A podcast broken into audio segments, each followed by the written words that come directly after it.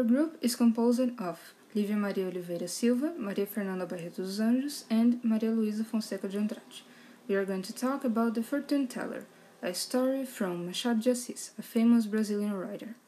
This tale tells about a group of friends. Camilo, an orphan man who worked for some time inside the government, he had a childhood friend named Vilela, who had entered the magistracy while being in the interior. But after some months, he abandoned that job and decided to open a lawyer's office.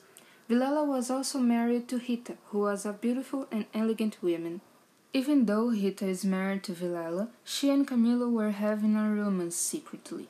That started become a problem because both of them were extremely stressed, thinking that Vilela would finally discover the little secret. Their anxiety came to a trigger when Camilo started to receive some letters saying that he, the author, knew about them. In that way, they tried to avoid each other, scared that Vilela would eventually find them in their meetings. But Rita started to doubt about Camilo's feelings for her because of the distance.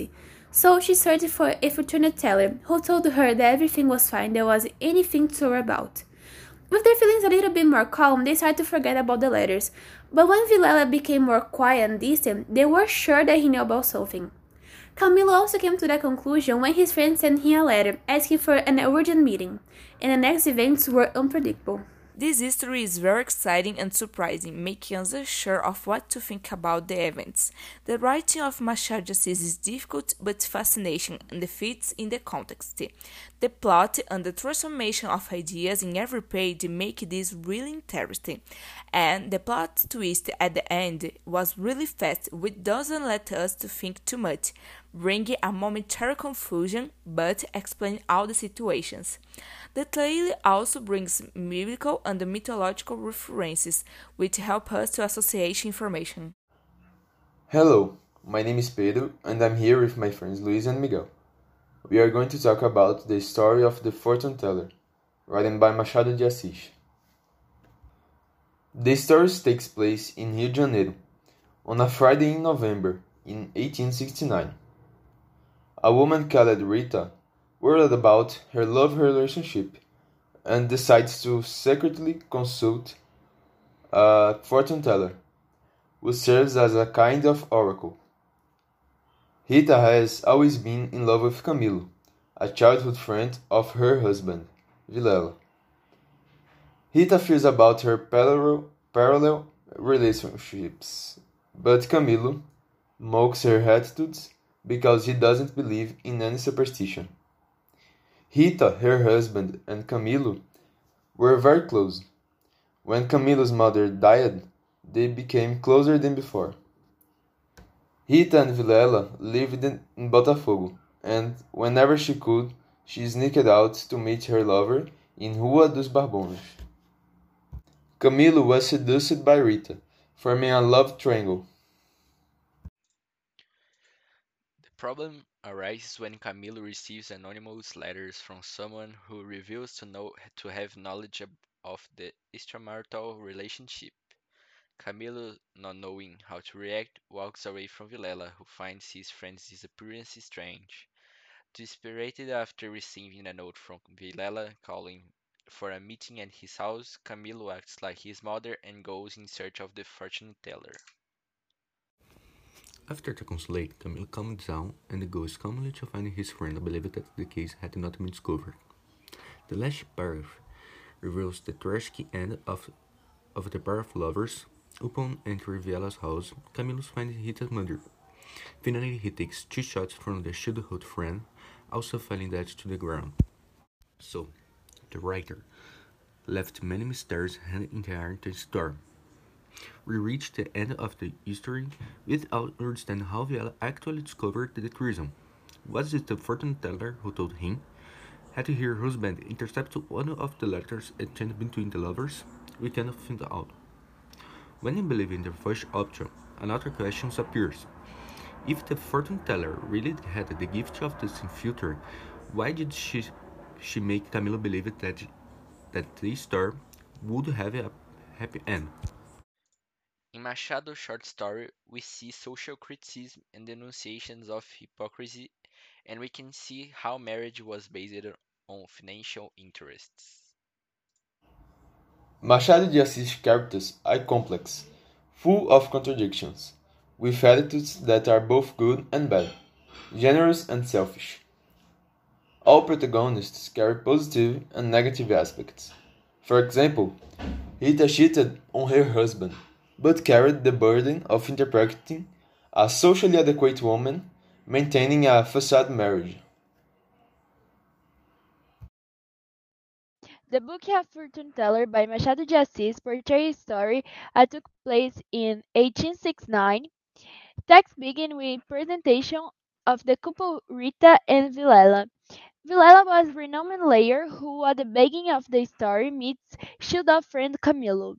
The reunions happen because Camilo asks his friend for help to take on a process that involves that of his mother. And at that moment, Rita begins to involve it with Camilo and starts a battle. In the meantime, the anonymous letter arrives at Camilo's house, where is Dan. He, as always, judging him as lover, making him afraid of his relationship with Rita. After that, he started to avoid his friend's wife, but even so, he couldn't uh, deny his feelings for her. Uh, on the other hand, the woman was also afraid of losing her dear lover, but at the same time, she was having doubts about her feelings, making her date for a fortune teller. The fortune teller is known for saying that her customers would like to her. Consequently, she ended up lying badly. After whiling, Vilela aided a letter to friend Khaled to visit him urgently, without giving an explanation or his reason. When is the read about invitation, Camilo was visited fortune teller, who told him that his future would be showered with love, leaving a man with people. Later on, the relationship between Camilo and Rita came to an end. However, as Camilo get gone to fortune teller and heard that news, he was not worried because he knows that it ended how things would work out. With clear conscience, the man goes meeting his friend and encounters that body of his lover in the life. Beside was Vilela who had a looking of very great anger that without letting his friend react, should his body make him the next victim. Finally, Coden Vilela has behind everything, even in sending the first letters, I was her just waiting for the right moment to get revenge. A Vingança de Félix is a very good and very interesting story that takes place in the favelas of Rio de Janeiro in the 1890s. There are four characters in this story. Brazil at the time, people say that is not totally true, was a very racially conscious society, and people were classified according to their darkness. This is the legacy of a hundred years of slavery and colonial rule. Felix is old now, but he was once the strongest worker in the quarry. He's a widower. He is now weak and sick, lives with his daughter, who is a laundress, and we believe she's an also prostitute. I don't know what the author thinks, but assuming a poor woman born in slavery is sexually free and available at all times. That's part of the mindset of the with Heather who wrote this story. His daughter supported him, but treated him with total contempt and treated him like a useless parasite whenever possible. His main occupation is reading newspapers. In one day, he read an article about his missing son. It appears that the son murdered a highly respected citizen for no reason, and now he must be brought to justice. To make matters worse, he was arrested by a police officer, and in fact, he, he was one of Felix's neighbors. Felix already hates his, this man because he is a pretentious hypocrite. He was a dishonest politician, famous and powerful in the favela, but now he's reduced to a policeman.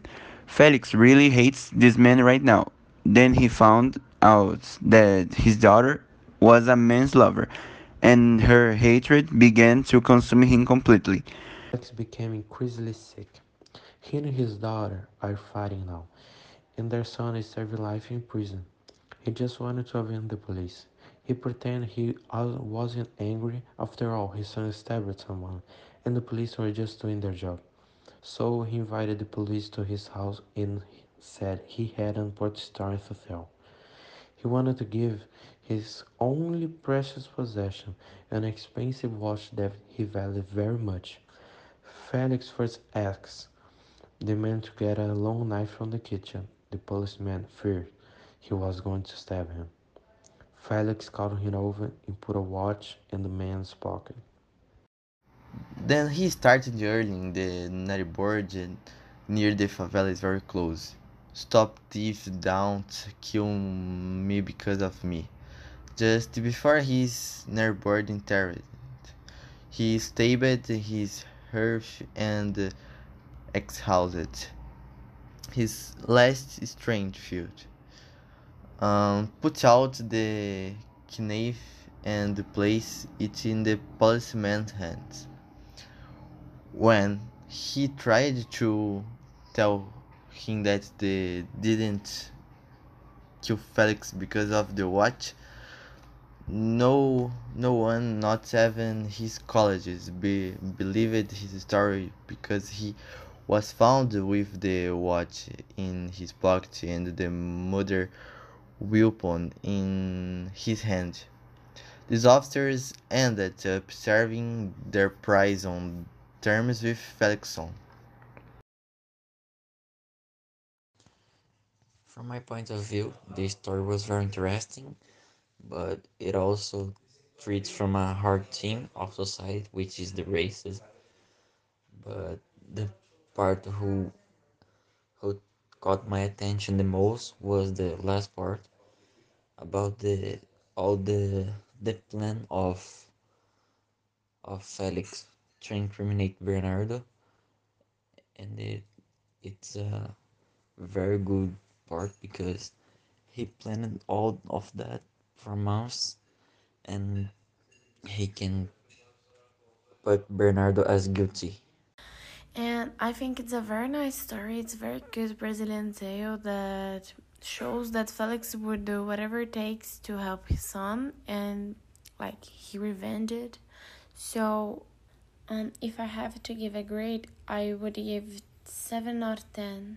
I like the part when say that he raised their kids by his own because his wife has died, but he couldn't take it. So the boy became Nature's character and the daughter imprudent. But at home, the daughter then helped out with finances of the house with Eric as laundry woman. So she did the paper of mom as soon he did it of the father. And I like it the final part of the book when he says Felix the the the whole population ran towards Bernardo, disarmed him, screaming, "Kill him! Kill him!" I thought this scene was dramatic. Okay, in my opinion about the book, I found, in my opinion, in my point of view, it was very interesting and very good. The, the moments of tension, you know, like in some some parts of the book when you have some tension and you are there waiting to happen something and you are just waiting you know and you are oh my god what are gonna happen? You know? That's the thing that i like the most about the book and the history in general and about the the involvement that you had that you had in the book i think. Like the way the the writer capture like you know like the way the the author have you in the the book you know I found very, very good this. That is my opinion. A Vingança de Felix is a very well structured tale, very amounts because it tells very common stories in the favelas of Rio de Janeiro in 1819s. This narrative is composed about four characters. Brazil at that time was a very race-and society where people were classified according to how dark the skin tone was. This comes from a legacy of 100 years of slavery and colonial rule. We can see this through Felix, who was old at the time of the narrative, but before that he was the strongest working in the quarries. He became a widower, weak and sick, and now you live with your daughter, a laundress, but we are also led to interpret that she was also a prostitute. I don't know what was on the elder's mind but the assumption that a poor woman descended from slaves was sexually free and readily available was part of the thinking of the wealthy readers, which was the audience he was writing for. Felix also has a son who has been involved in all sorts of crimes since he was a little and hasn't seen him in a long time. His daughter always supported him but didn't care about him take advantage of him like a licensed person at every opportunity. Uh, the old man's main occupation was reading the newspaper. One day he read an article about his missing son. It seems that the son has unreasonable killed a, every, a very respectable citizen and will now be punished for the search and act. To make matters worse, he was arrested by the police officer who is actually Felix's neighbor. The policeman didn't like Felix as the man was pretentious mulatto who had once been a new and powerful dishonest political figure in the favela, but was not just playing the role of the policeman. And so Felix started to a hatred for the professional. Then he discovered that his own the daughter is the man's lover and his hatred begins to consume him totally. Felix getting sicker and sicker. He and his daughter now fight all the time while, while their son is serving life in prison. His only desire to get revenge on the guy. He pretended he's not mad, mad after his son stopped someone and the cop was just doing his job. He invites the cops to his house and say he has an important story to tell and that he wants to give him his only precious possessions. And expands in watch what he values so much. Felix first tells the man to bring a lock knife for the kitchen.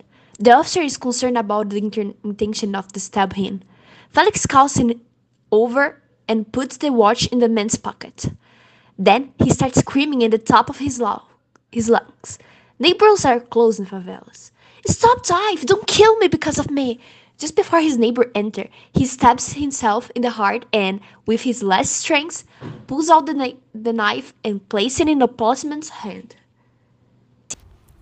No one, not even his companions, believes the man's story when he tries to tell him that he didn't kill Felix because of the watch, as he was found with the watch in his pocket and the murder weapon in his hand. Uh, the police officer ends up serving a life in prison alongside Felix's son.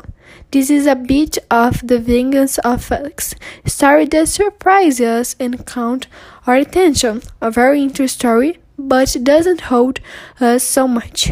So your grade for this history is 8. Bye. Thank you for listening to your podcast by students Marcela, Leticia, Hannah, Maria Eduarda, and Julia. Hi everyone.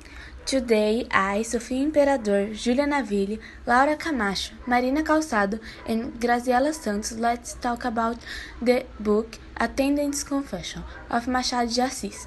The story is about Procopio, who is looking for a job, so came the opportunity to be a colonel's nurse. Along of the story, it showed the toxic relationship between Procopio and the early. In one of the fights that the two had, Procopio killing the colonel, and also discovered that he left all his money for him. The book The Attendant's Confession was published by Machado de Assis in 1896 and is considered a suspense history.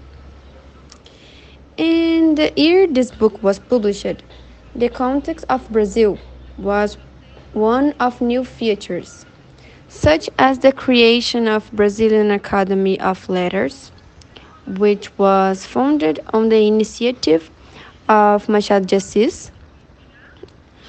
Um, in this year also saw the beginning of the Straw War and finally the arm staff was created too. And this was the things that happened in the year uh, the book was published.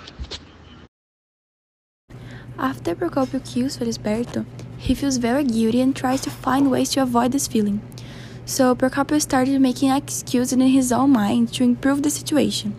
He started to believe that the old man was already dying because of the aneurysm and he was not a loved person. So what he did was not so wrong. After everyone heard the news, they started to say that Procopio was a very good and patient man for taking care of the old man. Procopio started to believe and agree with these people to cover up the crime. But after some time, he convinced himself that he was a good man and not a murderer. In the short story, after the colonel's death, Procopius feels very guilty and for a while thinks about donating the right to the inheritance he received. However, over time he conformed to what had happened and believed that was not his fault, so he decides not to donate the money and gets the whole inheritance in the end of the story. With this work, it's possible to see that Machado de Assis questions the morality of human beings. That even though Procopio did not intentionally kill the colonel, he ended up with guilt in a wrong way. Furthermore, he wanted to show that greed can drive people to uncontrollable points and that no one is 100% good or 100% bad. So that was it, guys. I hope you liked it. Kisses, kisses, bye. Today we will make an analysis that is going to be presented by Julia Menezes, Julia Belmonte, Julia Freitas, Giovanna Luiz, and Gabrielle Provost from second year B. This analysis will deal with a Brazilian classic short story that is extremely important in Brazilian literature, called O Espelho by Machado de Assis. This is one of the author's most famous works and was first in 1882 by the Gazeta newspaper. After that, the book was included in the collection Papéis Avulsos and begging to be popular, called Esboço de uma Nova Teoria da Alma Humana, as it discusses the process of formation of the identity of each individual and the relationship between subjective and social life, demonstrating how the opinion of others interferes with the image we make of yourselves. The tale itself begins with the main character and four things talk about the human soul and although he doesn't talk too much in this meeting, this time he ends up giving his opinion. According to Jacobina, humans have two souls, one that sees the world from the inside out and the other that sees us from the outside to the inside. Throughout his speech, the character ends up remembering and telling a story that happened to him in the past in order to make his colleagues understand his theory. At only 25 years old, Jacobina became a lieutenant in the military service, and with that he managed to realize who was his real friend or not, as they were very scent of what he had achieved. One of his the, the rest aunts calls him and invited him to spend time at her house, and she then prepared a room specially for him with a mirror. When he got there, she insisted on calling him by the name of her position, Mr. Ancient. However, one of his aunt's daughters ends up getting sick, and Jacobina had to be left alone taking care of the aunt's farm, along with the slaves who ended up treating him very well. However, he wakes up the next day, they were all gone, and he finds himself alone. The loneliness ends up making him crazy, and his own thoughts made him even crazier. At a certain moment, he has a period of lucidity and went to his room to look at himself in the mirror. However, when he got there, he ended up seeing only a blur instead of his image. In a desperate attempt, he dresses in his military uniform and looked at the mirror again. But this time, with his uniform, he could see himself perfectly. Because of that, he felt relief. But then he realized that he had totally lost his humanity, as, the, as his inner soul only feeds his outer soul. That is, at the moment, only his appearance and social position made him human, and no longer his personality and essence itself. So, we can clearly see in this narrative a critique of individuals who are shallow and common, those who base themselves on their external soul, always prioritizing feeding this one instead of the internal one. As this is more valued on our society for being more sedative and somehow perfect. It is also possible to notice the great use of irony, an important feature of Machado's writing, where he portrays the supposed seriousness of philosophical discussions and society as a whole. This story is very interesting, and despite having been written many years ago, we can still relate it to our reality. And that is why it is a very important classic, and we believe that everyone should read it. Thanks for your attention. We hope you enjoy it. This is Felipe Mateus from Segundo B. Well, we will be doing an analysis on the famous Machado de Assis tale called O Espelho. This tale, despite being old, has relatable aspects with modern day society. This is one of the author's most famous works, published in 1882 by Gazeta newspaper. It discusses the process of formation of the identity of each individual and the relationship between social life and subjectivity, showing how other people's opinion can mess with our visions of ourselves. This tale tells the story about a group of friends that start to wonder about the true nature of the human soul. The tale brings up the concept of inner and outer selves, developing these two topics whilst making connections between this first conversation and the events surrounding the main character throughout the course of the story. As it is customary of Machado's writing style, the story contains a critical aspect, that being the fact that the main character, Jacobina, starts to view his true self in the mirror. However, his true self is none other than the outer part of his soul, not representing what he truly feels and is, in essence, on the inside, which may represent a critique by Machado, telling us that what lies on the surface does not tell the whole story. Brazilian books and stories are a little popular outside our country, but not as much as huge book sagas like Harry Potter and Percy Jackson that are famous all around the world. Besides, comparing the amount of stories that we export with the amount we receive, Brazilian literature is not much known outside here. Having this reality in mind, it is clear that we have to explore the translation of Brazilian tales for other countries. The main reason why this is extremely important is that those stories are part of our culture. It carries the Brazilian identity, so we must show it to the world. Thinking about that, now we bring a tale by Machado de Assis named Life. The story life began with a man named Ahasverus sitting on a rock, watching the horizon and two eagles that were nearby. He was the last human being on earth who committed a sin in Jerusalem, pushing Jesus with a crucifix. So God penalized him for his act, and now, at the end of the time, he watches everything that happened to humanity. Ahasverus' thoughts were totally pessimistic about them, until he met an immortal being known as Prometheus. Prometheus also had a punishment and knew that Ahasverus also had. Ahasverus, angry, accused him of not knowing anything about his life as he only knocked around the world watching the fights, wars, and death, not knowing how to distinguish the beauty of life anymore. Prometheus revealed himself to be the creator of humans and told Ahasuerus that he suffered for delivering fire to humans. So now, as a penalty from God, he had to carry Nahok chained with an eagle eating his liver. Angry at being Prometheus, the creator of humanity, Ahasuerus confirmed that he should suffer because he was the source of evil, but the divine beings say he was mad because that confused him. In this angry minute, Ahasuerus said he will write on the stone he is sitting on that Prometheus will be the new god.